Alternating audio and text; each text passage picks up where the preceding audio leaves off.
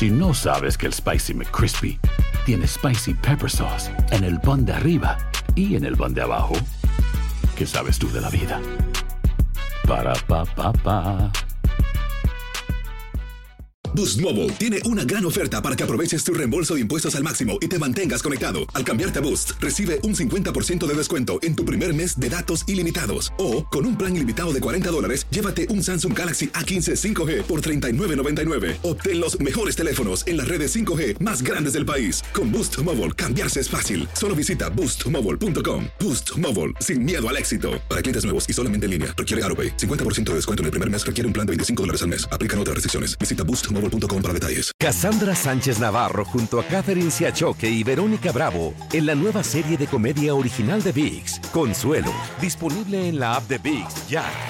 ¿Qué tal mi gente? Te saluda Emanuel González de Mark Wahlberg Auto Group. Somos la agencia más grande de Chevrolet y GMC de todo Columbus, donde encuentras los carros y camionetas nuevos, cero millas al mejor precio. También contamos con más de 800 carros usados de todas las marcas en inventario. Te podemos aprobar con número ITIN y aceptamos identificación o pasaporte de tu país. En Mark Wahlberg te esperamos con los brazos abiertos. Visítanos hoy mismo, 3900 West Broad Street, al oeste de la ciudad, a un lado del casino. Te atendemos completamente en español. Márcanos ya, 833-699-0792. Escuchas los podcasts de Buenos Días América, compártelos y ayúdanos a informar a otros.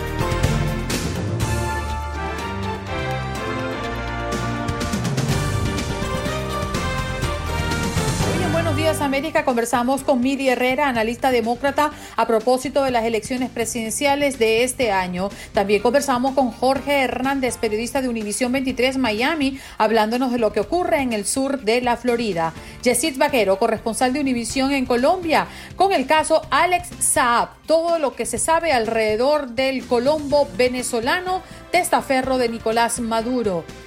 Y el doctor Ian Shapiro, vocero de la Academia Americana de Pediatría, que vino a nuestro segmento Siempre contigo. Los pediatras de la nación han emitido una fuerte declaración a favor de traer a los niños de vuelta a las aulas en este otoño. Y Nico Cantor, periodista de TUDN y TUDN Radio desde Orlando en vivo y en directo hablándonos de la reanudación de la MLS.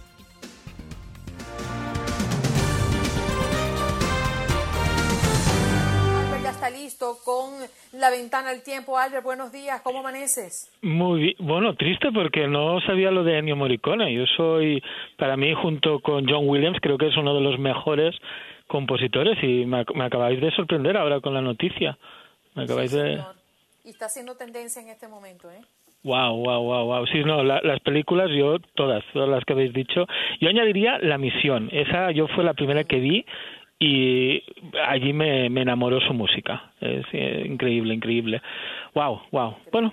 Y, y, por lo que murió, ¿no? Por lo que mucha gente hoy cuestiona y prácticamente se hace de la vista gorda. El coronavirus, hemos tenido personas que han llamado a este programa, Albert, diciendo que eso no existe, ¿no? Y, y de verdad que nos sorprende todavía entender cómo las personas no miran las cifras, cómo las personas no miran al lado, eh, aun y cuando no le ha tocado cerca a alguien que le conozca, ojalá uno no le pase, pues no tiene que decir o no puede creer que no existe. Eh, sí, eso es, es, igual que la gente, y aquí ya me meto en otro tema, pero está bastante relacionado de las vacunas, ¿no? Los que no quieren vacunar a sus hijos. Viene a ser lo, mismo, ¿no? Estamos, eh, hay, hay gente que, que no quiere ver, que cree que todo es un complot, que todo es cuando realmente no es así. No solo tiene que ver en su vecindario, seguro que más de una persona ha perdido la vida por culpa de, de eso. Y, y, es muy triste muy triste que todavía hoy en día en, el año 2020 haya gente que, que tenga esa venda en los ojos y que no quiera ver más allá de, y que y al final que termina siendo un egoísmo muy grande no porque eh, lo por ejemplo el tema de llevar la mascarilla muchas veces es para evitar no que, que la gente se contagie. Así que no no es es interesante. Yo creo que los sociólogos tendrían dentro de unos años, cuando nos estudien ¿no? Eh, la sociedad del año 2020, eh, se darán cuenta de, bueno, si hay algo, ¿no? se darán cuenta si queda algo de, de, lo, de lo mal que podemos llegar a hacer las cosas. Así es, Albert. Como nos queda muy poquito tiempo, voy a dejarte la ventana abierta para que nos digas lo más importante. Pues mira, lo más importante es un grupo de tormentas que tenemos en el Golfo de México, están justo al norte del Panhandle de la Florida. Lo estaré monitoreando toda la semana porque eh, puede aún no desarrollarse, eso lo, lo dejamos casi con, con incógnita, no, no es un sistema que, que tenga muchos números de convertirse en, en una depresión, pero sí que durante toda la semana, y cuando digo toda, digo desde hoy hasta el viernes, nos dejará mucha lluvia en el norte de Florida, Georgia, las Carolinas y ya para el fin de semana en la zona triestatal. Así que tocará monitorear ¿eh? ese grupito de tormentas que tenemos justo situadas al norte del, del Golfo de México, sobre el panhandle de la Florida. Y por el otro lado tengo que hablar del calor, del calor en California, en Arizona, Nuevo México y del altísimo riesgo de incendio. Volvemos otra semana a un riesgo de incendio muy elevado, especialmente en Arizona, California y también la zona de Nevada, Utah, incluso Colorado. Y lo importante es temperaturas altas, baja humedad en el ambiente, prácticamente nula la humedad. Es importantísimo ¿no? que, la, que la gente extreme las precauciones con esos fuegos que, que pueden activarse y descontrolarse muy deprisa en, en, esa área. Y añadido a esos incendios la calidad del aire es pésima o es bastante mala en zonas de California eh, especialmente por un fuego cerca de Los Ángeles. Así que si la gente sufre de problemas respiratorios en parte es por culpa de ese humo de los incendios que, que están afectando la zona de California y Arizona. Y no hay nada de lluvia en camino. Eso es lo, lo, lo peor que no va a ayudar para nada a las tareas de extinción. Así. Gracias, Albert. Sabemos que tienes que irte a Despierta América. Un abrazo y gracias por estar aquí en Buenos Días. Mañana más. Seguramente. Vale, un abrazo.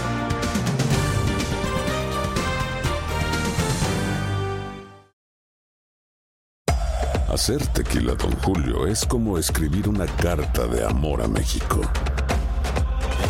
Beber tequila, don Julio, es como declarar ese amor al mundo entero. Don Julio es el tequila de lujo original, hecho con la misma pasión que recorre las raíces de nuestro país.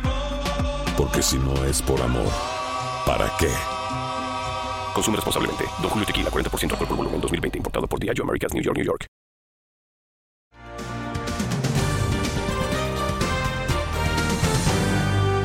Jorge Hernández ya está con nosotros, periodista de Univisión 23 Miami. Jorge, buenos días, ¿cómo amaneces?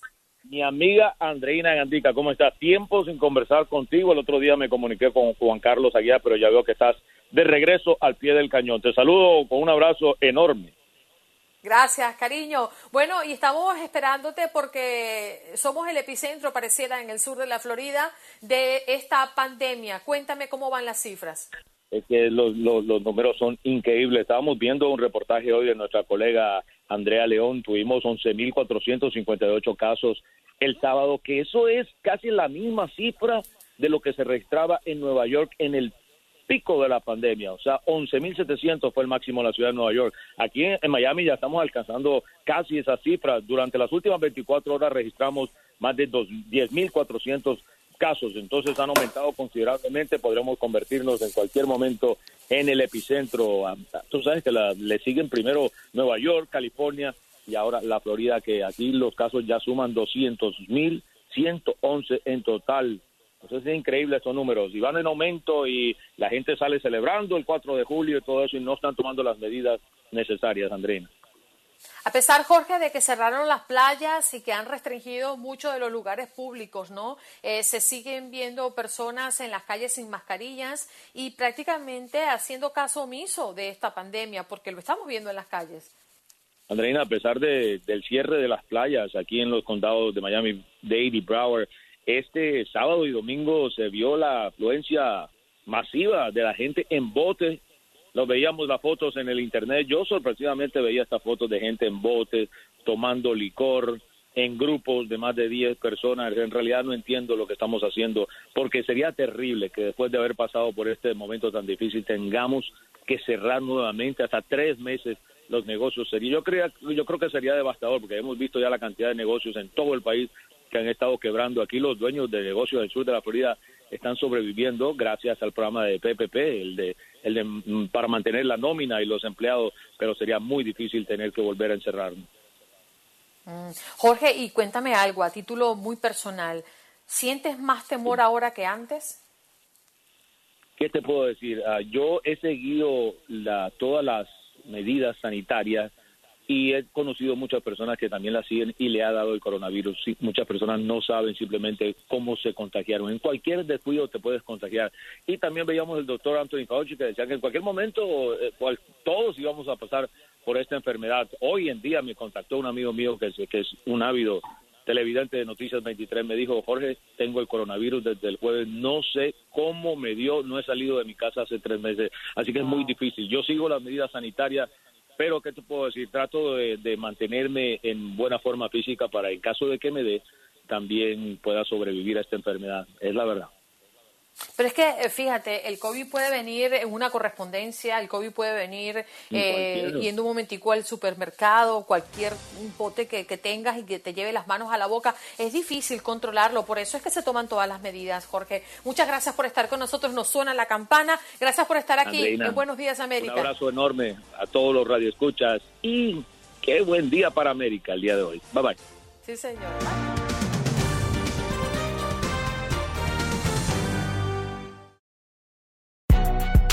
Si no sabes que el Spicy McCrispy tiene Spicy Pepper Sauce en el pan de arriba y en el pan de abajo, ¿qué sabes tú de la vida?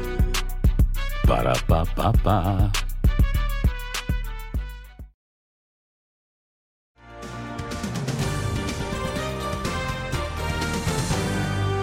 Inmediato con nuestra próxima invitada. Ella es Mili Herrera, analista demócrata Vamos a hablar de las elecciones presidenciales, un año sumamente complicado, movido y determinante para lo que son las aspiraciones de los candidatos. En este caso, comencemos con el presidente Trump. Mili, buenos días, gracias por estar con nosotros. Muy buenos días a todos, gracias por tenerme en el programa con ustedes. Bueno, las últimas eh, eh, encuestas... Eh, Mili, no han dejado bien parado al actual presidente. ¿Cuál es tu opinión de la gestión del presidente Trump y cómo lo visualizas hoy, 6 de julio, de cara a las próximas elecciones? La encuesta que verdaderamente importa y la que cuenta es la encuesta que va a suceder el 3 de noviembre con las elecciones presidenciales. El presidente se está comportando como era de esperar. Simplemente eh, no haciendo lo que tiene que hacer. O sea, se debió haber implementado un plan nacional para proteger a la población de infección, porque la única forma que se puede parar este virus en este momento es prevenir que salte de una persona a la otra. Por eso que el aislamiento era tan importante y sigue siendo, el ponerse una máscara es importante, el lavarse las manos, el no tener contactos de grupos grandes que pueden contaminarse porque hay muchas personas que tienen el virus y que no lo saben. El mismo jefe del, del, CDC, del Centro de Enfermedades Nacional, dice que se estima que solamente el 10% de las personas que tienen el virus han sido diagnosticadas. O sea, estamos hablando de una pandemia donde los que sufrimos más, desafortunadamente, somos los inmigrantes, porque tenemos que salir a trabajar, no tenemos seguridad, Muchas personas no tienen documentos para tener un empleo que les, que les proteja del desempleo y ahora que, ahora que hace falta, nos convertimos de repente en empleados esenciales. Antes éramos la escoria, antes éramos nadie, nadie nos quería porque no estábamos aquí sin documentos, etcétera. O sea, esa es una retórica racista, es una retórica que lo que lo que el presidente pretende hacer es afianzar eh, asegurar esa base que el ese 26% de los votantes que lo eligieron la última vez y disminuir la confianza del pueblo americano en poder salir a votar.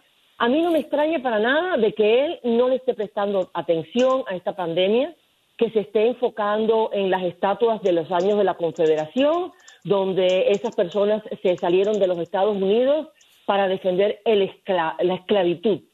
Eso es lo que este presidente está enfocando en este momento. O sea, hay que ponerlo en el contexto de que yo no tengo, yo no concibo que el supuesto líder del mundo más poderoso y más eh, eh, eh, esto, bueno del mundo, democrático, se enfoque en, en honrar a personas que querían la esclavitud y que no se esté preocupando por la salud de sus ciudadanos. Al abrir, al insistir en abrir la economía antes de tiempo, lo que ha hecho es que nos ha hecho daño a nosotros los empresarios. Yo soy una pequeña empresaria que tengo una sola empleada que soy yo. Al cerrar, tener que cerrar otra vez implica de que yo no voy a tener ingresos. Y muchos, muchos dueños de empresas están en esa situación. Vamos a tener que cerrar otra vez porque se abrió demasiado rápido. No existe un plan nacional para rastreo. Rastreo queriendo decir, si a mí me diagnostican con, con el virus ahora, necesitan rastrear y dar una lista de las personas con quien yo tuve contacto. O sea, no se está haciendo. Aquí en el estado de la Florida, ayer tuvimos 11.758 casos diagnosticados, sin contar los que no van al hospital porque no tienen seguro y tienen miedo, sin contar los que no tienen no tienen síntomas y andan por ahí contagiando a todo el mundo en fiestas, en, eh, en rallies, etcétera, del, del señor Trump. Es irresponsable.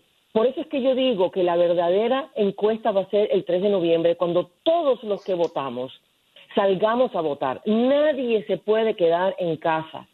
Sobre todo los latinos tenemos que salir a votar los que tienen el derecho del voto. Acordarnos de cuando él bajó esa escalinata en el 2015 las primeras palabras que salieron de su boca es decirnos que éramos unos violadores, unos criminales, unos ladrones. Los latinos tenemos el poder en este momento. Vamos a ser el 16% de los votantes en los Estados Unidos. Con eso se ganan elecciones. Tenemos que recordarnos que vamos a inscribirnos a votar por correo. Es mentira de que hay fraude con, con correo. Al contrario, es mucho más seguro el voto por correo porque hay una prueba de papel que en caso de un reconteo existe la prueba directa y no es electrónica y no se puede robar los datos como lo quisieron hacer en las últimas elecciones los rusos en el 2016. Ese es el mensaje principal es ese, tenemos que salir a votar. Mili, buenos días. Le habla Juan Carlos Aguiar. Totalmente de acuerdo con usted. Quienes salen a votar tienen el derecho de exigir y no hay un compromiso más sagrado que cumplirle a la democracia. Yo quisiera preguntarle por el ex vicepresidente Joe Biden, porque es que desde la semana pasada me está dando vueltas en la cabeza la respuesta que le dio a un periodista cuando le dice que, que le dice el periodista al ex vicepresidente, le pregunta por su estado de salud mental y le pone como ejemplo él mismo. Él es un hombre de 65 años y le dice, mire, yo ya tengo ciertas afectaciones, usted se ha hecho ese tipo de exámenes y el vicepresidente termina en un estado de furia y le responde bastante fuerte, palabras que no valdría la pena repetir. ¿Tiene o no tiene la obligación un candidato vicepresidencial, perdóneme, de responderle a un periodista y de contarle a la nación cuál es su salud, cuál es su estado de salud, especialmente el estado de salud mental? Bueno, vamos a hacer la, pregunta al presidente Trump. Porque si Pero Mili, no, perdóneme. Yo le estoy preguntando por el vicepresidente Joe Biden. Si quiere hablamos del presidente Trump enseguida. El, exvicepresidente, el expresidente eh, Biden tiene todas sus facultades. Lo demuestra con la forma que contesta, la forma que se comporta. El, vice, el presidente de los Estados Unidos hay que hacerle la pregunta, porque yo le aseguro que si a él le hacen un examen, lo meten en un manicomio, porque ese señor lo único que hace es insultar. Eh, no, no puede, a veces no puede ni siquiera caminar. Ah, no tiene uso de, de, su, de su mente, ah, dice cosas insólitas, pidiéndole a la gente que se inyecten desinfectantes. Yo, yo estoy de acuerdo con usted, Mili. Estoy Totalmente de acuerdo con usted. El presidente Donald Trump muchísimas veces ha respondido de la forma más inadecuada, lo, menos aceptable, de la forma más intolerable. Pero resulta que criticamos al presidente Donald Trump por algo que dice, por la forma en que reacciona, pero no somos capaces de criticar al ex vicepresidente Joe Biden cuando reacciona de la misma manera. No, señor, el, vice, el vicepresidente Joe Biden nunca, nunca se ha comportado ni una minúscula eh, igual que el presidente que el presidente Trump, que hasta me da vergüenza decir la palabra vicepresidente antes de la palabra Trump. O sea, es insólito, insólito, que por eso es que él se enfurece y me enfurezco yo.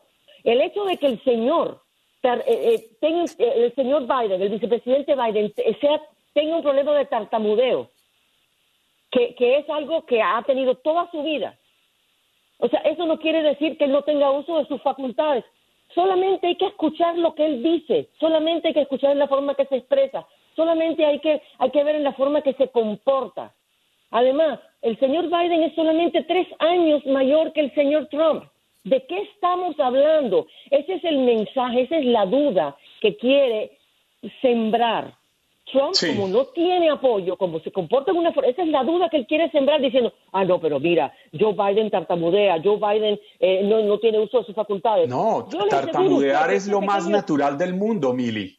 Pero es que el ex vicepresidente, y no quería decir la frase porque me parece fuerte, pero le dijo a un periodista, eres un cara de perro mentiroso. O sea, Mili, perdóneme. Yo creo que podemos estar en un punto en el que podemos reconocer que fue una respuesta inadecuada, impropia y que no aporta a la discusión democrática. Ok, pero a él se le pone en ese pedestal, pero al señor Trump no se le pone en ese pedestal. no, yo le estoy diciendo que usted tiene la razón. yo le estoy diciendo que usted tiene la razón, que a mí no me gustan las respuestas del presidente Donald Trump pero que se le salió en exabrupto al, al vicepresidente Biden cuando se le insulta otra vez diciendo que su tartamudeo es causa de pensar de que no tiene uso de sus facultades, cuando, o sea, es como decirte que tenemos un alfiler en el, en el piso y tenemos un elefante en la sala y nos preocupamos por el alfiler. Eso es lo que estamos diciendo. Le estamos dando, le estamos dando cabida a la retórica del presidente Trump de querer tildar al vicepresidente como una persona que no tiene uso de sus facultades cuando el que no tiene uso, que no tiene moral, no tiene escrúpulos, no tiene absolutamente nada que hacer en la Casa Blanca y tenemos que sacarlo de ahí para poder mantener nuestra democracia. Entonces, en ese momento sí, ay, no, sí, porque qué, qué barbaridad que él dijo eso. ¿Sabes qué? Mal hecho que lo haya dicho, se le salió pero hay que ver todas las otras comunicaciones que ha tenido el señor Biden en los últimos treinta y pico años de su carrera política para ver cuántas veces él se ha expresado sobre los latinos de la forma que se ha expresado Trump, que se expresa totalmente en contra de las mujeres, que todos los días cuando hay una rueda de prensa. El tiempo, el tiempo se me agota, pero no quiero dejarte ir sin antes plantearte prácticamente el tema que hoy tenemos sobre la mesa en Buenos Días América. Y tiene que ver con el último tweet que ha compartido el rapero Kenny West diciendo que se va a postular como candidato para la presidencia. Y decíamos si valdría bien o si le, si le haría bien a este proceso eh, un tercer candidato para la presidencia de los Estados Unidos? Te hago la pregunta a ti. Eso está fríamente calculado por Donald Trump. Esto es una táctica más de querer quitar poquito a poco ciertos votos para él poder entonces triunfar. Porque el señor Kanye West no tiene, casi ni tiene capacidad para ser rapero, empezando por ahí. Tiene mucho dinero y hace mucha propaganda, etcétera. Pero ¿qué, qué calificaciones tiene ese señor para Donald Trump, lo hemos visto, ¿ok? Y él, quiere estar cerca del poder y él se siente, bueno, halagado por el hecho de que Donald Trump lo halaga. Entonces, es más, el, presidente Trump lo llama su negro. Eh, este es mi negro. O sea, hasta, hasta eso tenemos que soportar en este país. Que, que eh, Trump se quiera apoderar, igual que va a tener su latino. Este es mi latino, este es mi negro, este es mi asiático, porque él, eso le pertenece a él. Esto es una táctica muy, muy, muy bien calculada de parte de Trump para poder ir quitando poquito a poco votos a Biden. Porque eso es lo como él sabe que él no tiene la moral, los escrúpulos, ni el comportamiento, ni, ni las acciones, porque no ha hecho absolutamente nada sino hablar sobre la, la bolsa de valores, que yo quisiera saber cuántas personas que nos están escuchando tienen millones de dólares invertidos en la bolsa de valores y están beneficiándose de la bolsa de valores. O sea, 25%. El tiempo, de el tiempo se nos acaba. Pero agradecemos tu paso por Buenos Días América de costa a costa. Esperamos poder conversar contigo muy pronto.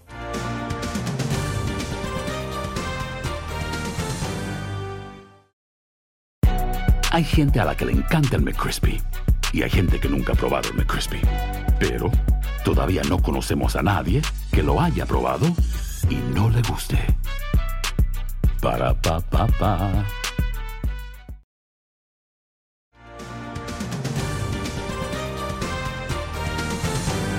Ya tenemos a nuestro compañero y amigo Yesid Vaquero, corresponsal de Univisión en Colombia. ¿Cómo estás, Yesid? Tiempo sin pasar por aquí, ¿eh? Andreina, un placer estar contigo y sí, bastante tiempo. Ustedes me tenían un poco en el olvido, pero aquí estoy de nuevo con ustedes, como siempre, al frente del cañón. Un saludo para ti, para Juan Carlos, para todos. Y el placer, el placer me imagino que es conmigo también, no solo con Andreina, don Jessy, Daniel Vaquero. Indudablemente es mayor con Andreina, pero un abrazo para ti, Juan Carlos, también. Tú sabes, para que no te quejes. Mira, vámonos con un tema bien, bien delicado y que ha tenido eh, refrescamiento noticioso en las últimas horas y es que luego de que en la noche del viernes se llevara el sorpresivo traslado del colombiano venezolano Alex Saab por vía aérea a la isla de Sal, lugar donde, por cierto, había sido capturado, el gobierno de Nicolás Maduro ya tuvo sus primeras reacciones. Y esto, por supuesto, tiene que ver con el interés que tiene el actual gobierno usurpador de Venezuela en que regrese y que el hombre no hable, Yesid. Pues mira, Alex Saab Andreina es, es un nombre bastante sonado en la región y es un nombre que no solamente se asocia a lo político, porque asociarlo a lo político es un elemento distractor.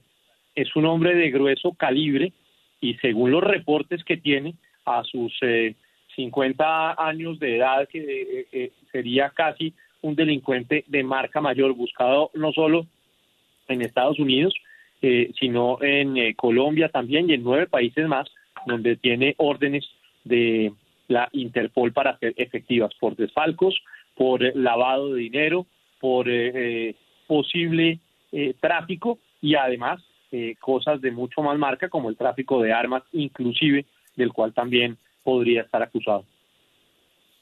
En las últimas horas, Yesid, nos dimos cuenta, supimos que el presidente de Cabo Verde aseguró que su nación es un Estado de Derecho y que sean cuales sean las circunstancias van a garantizar precisamente eso, el Estado de Derecho. Y contaba algo quizás anecdótico. Cabo Verde es una pequeña nación eh, conformada por un archipiélago de islas en África. Y él decía que nunca en la historia un presidente había sido, había recibido tantas llamadas de otros presidentes del mundo para hablar de un tema en particular. Se sabe que hay presiones de todos lados porque hay intereses.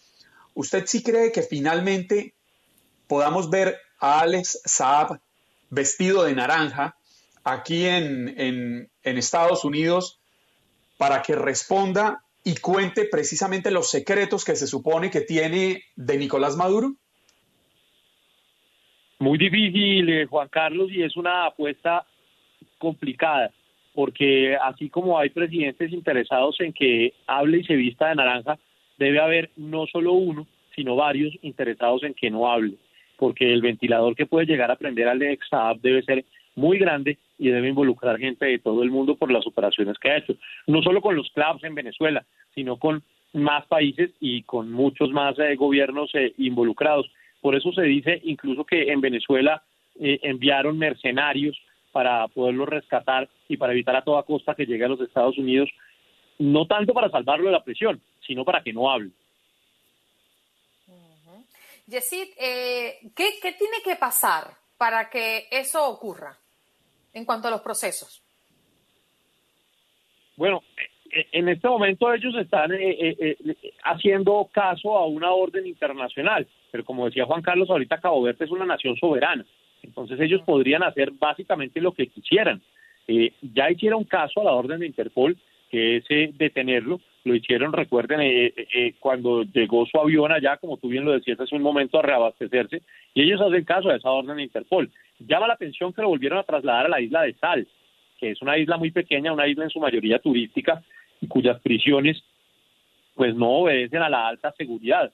Entonces, para muchos, eh, lo que significaría un traslado a mayor seguridad, para otros significaría menor seguridad y, y podrían estar eh, más bien favoreciéndolo. pero en este momento la incertidumbre es grande por lo que pueda suceder con él y sobre todo por su futuro, porque además de eso, esa extradición a los Estados Unidos para cumplirse puede darse en el proceso que el país autónomamente considere. O sea, podría llevar un par de días o podría llevar incluso un par de años o no llevarse. Y en ese caso el país actúa autónomamente.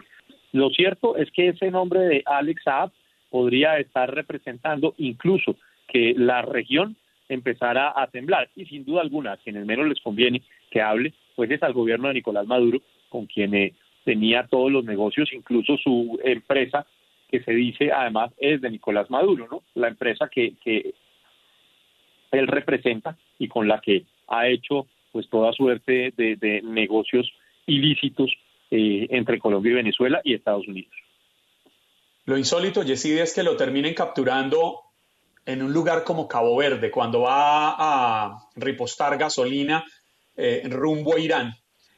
Eh, un hombre que es ciudadano colombiano por nacimiento, pero nacionalizado venezolano por sus múltiples negocios en este país, no santos, según, según explican y según se conocen versiones periodísticas y judiciales.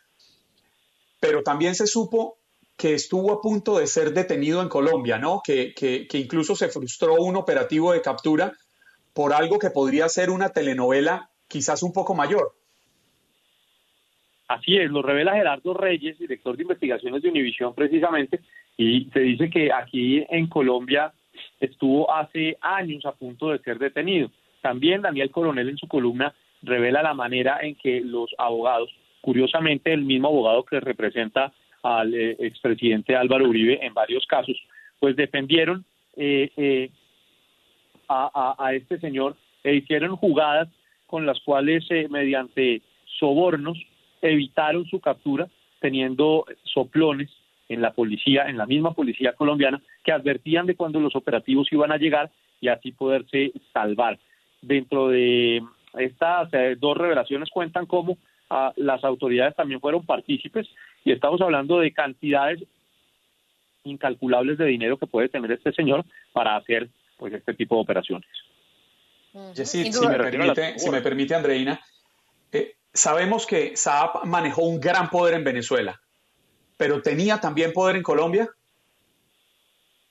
Mire, en Colombia, en Colombia él era un empresario reputado que vendía eh, llaveros y elementos de publicidad. Eh, después conoce a su socio, un señor de apellido Pulido, que además no es su nombre verdadero, eh, porque ese es el nombre de un muerto en Estados Unidos. Eh, y este señor lo conecta con, eh, con los gobiernos de, de, Venezuela principalmente, y él empieza a amasar una fortuna que hoy en día lo convertiría, si fuese un dinero lícito, en uno de los hombres más ricos de la región. Y se dice que la mayor parte de dinero lo hizo a través de eh, el negocio que hizo con los CLAVs, que saben ustedes que son eh, eh, los comités locales de abastecimiento y producción en Venezuela.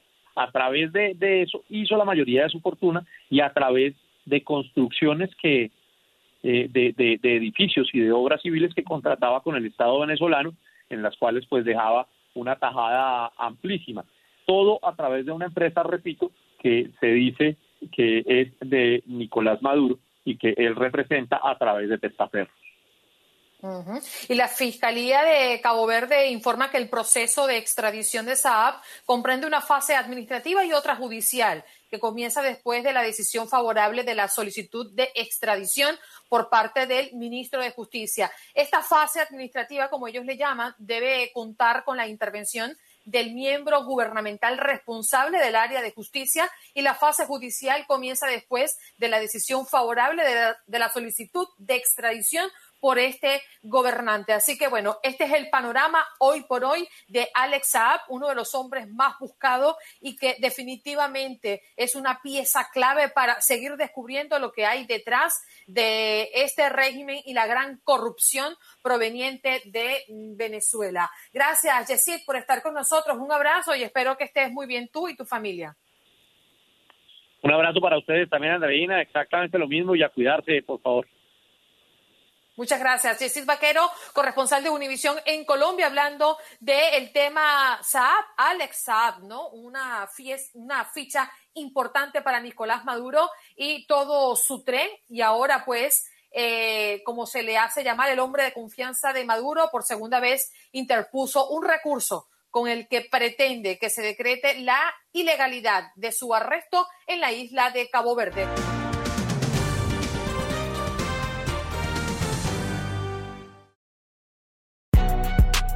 Si no sabes que el Spicy McCrispy tiene Spicy Pepper Sauce en el pan de arriba y en el pan de abajo, ¿qué sabes tú de la vida? Para, pa, pa, pa.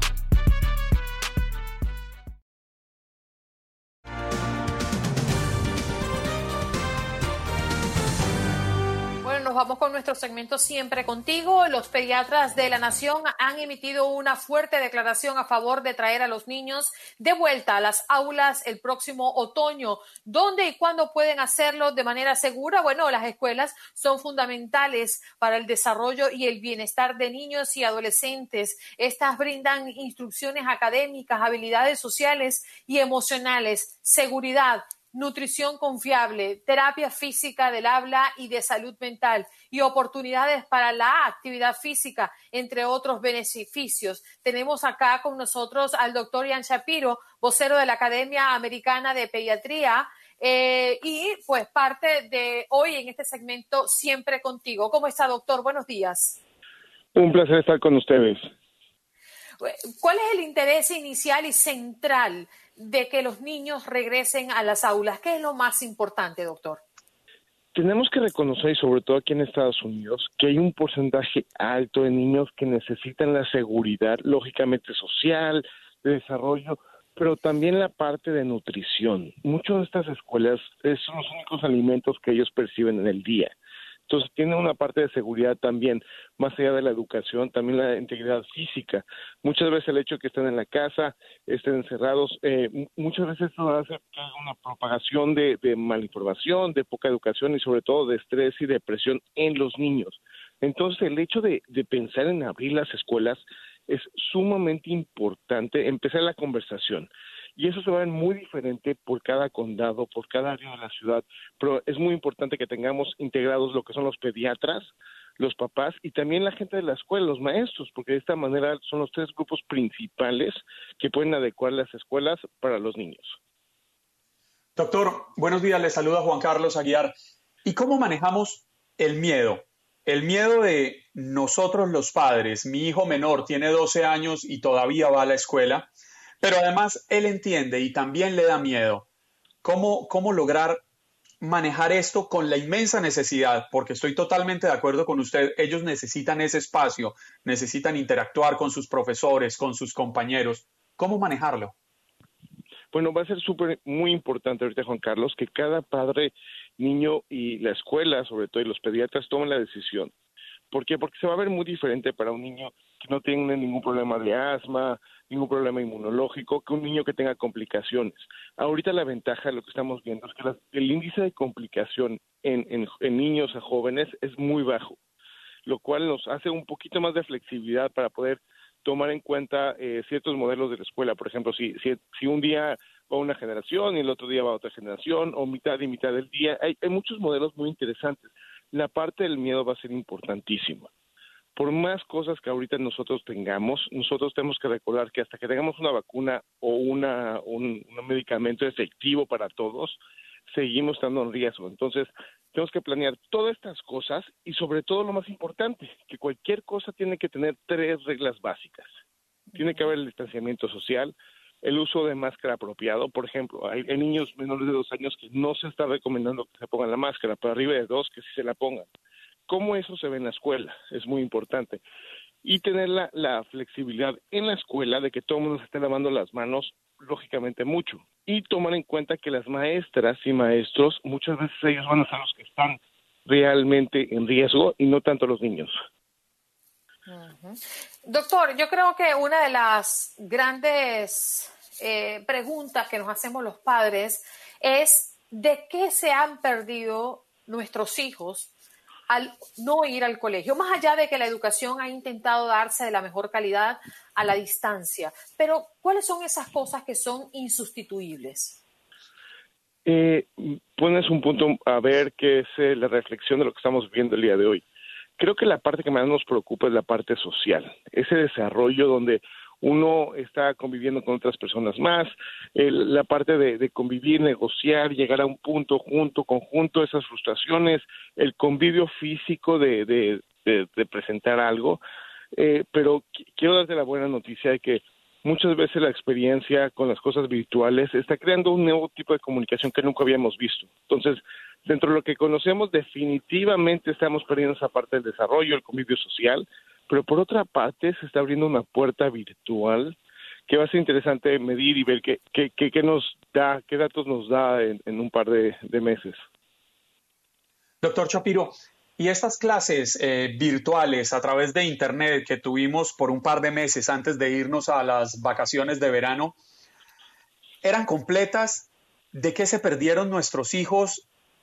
¿Y, qué tan dañino pudo haber sido en su proceso de formación para eh, el futuro?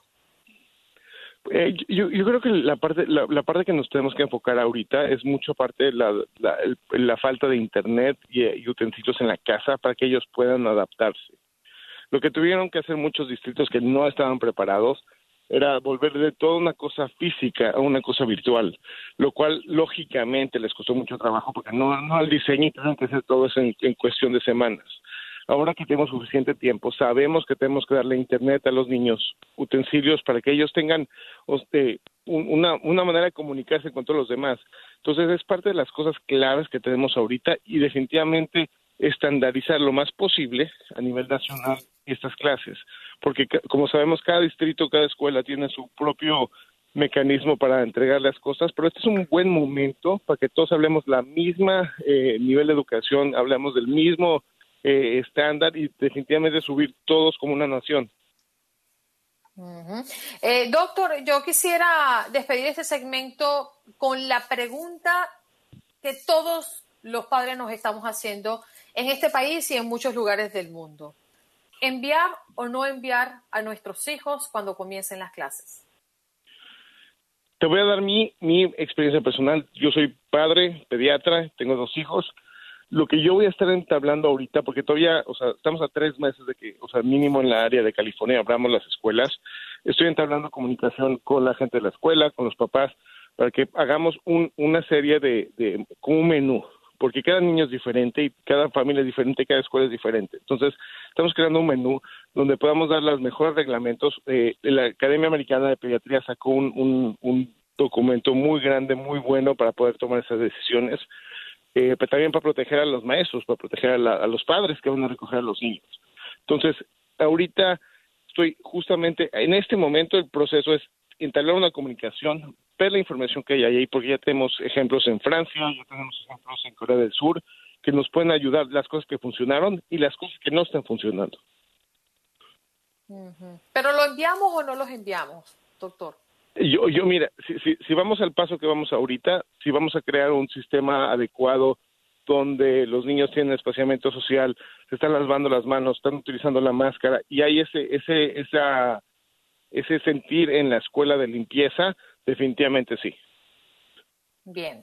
Bueno, gracias doctor por estar aquí con nosotros y recuérdenos dónde podemos ubicarlo en las redes sociales. Estamos en arroba dr-shaps, arroba dr-shaps o también como Ilan Shapiro MD en Facebook y en, la página web. Y en Twitter, arroba doctor o dr en abreviado punto chaps. Guión bajo chaps. Ok, muy bien. Muchas gracias, doctor, por estar con nosotros. El doctor Ian Shapiro, vocero de la Academia Americana de Pediatría, hablando de esto, pues que nos da mucha vuelta en la cabeza a nosotros los padres, la educación a distancia, de qué se han perdido nuestros hijos y cuál es la decisión más oportuna para cuando regresen las actividades escolares.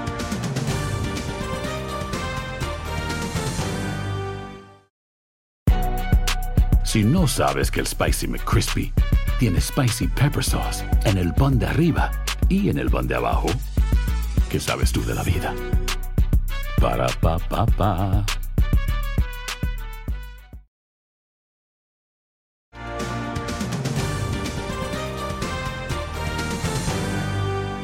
Espero que hayas disfrutado de nuestro podcast y recuerda que puedes seguirnos en las redes sociales en Buenos Días AM. Esa es nuestra página en Facebook.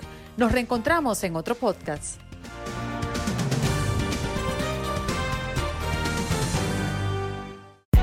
Hay gente a la que le encanta el McCrispy y hay gente que nunca ha probado el McCrispy.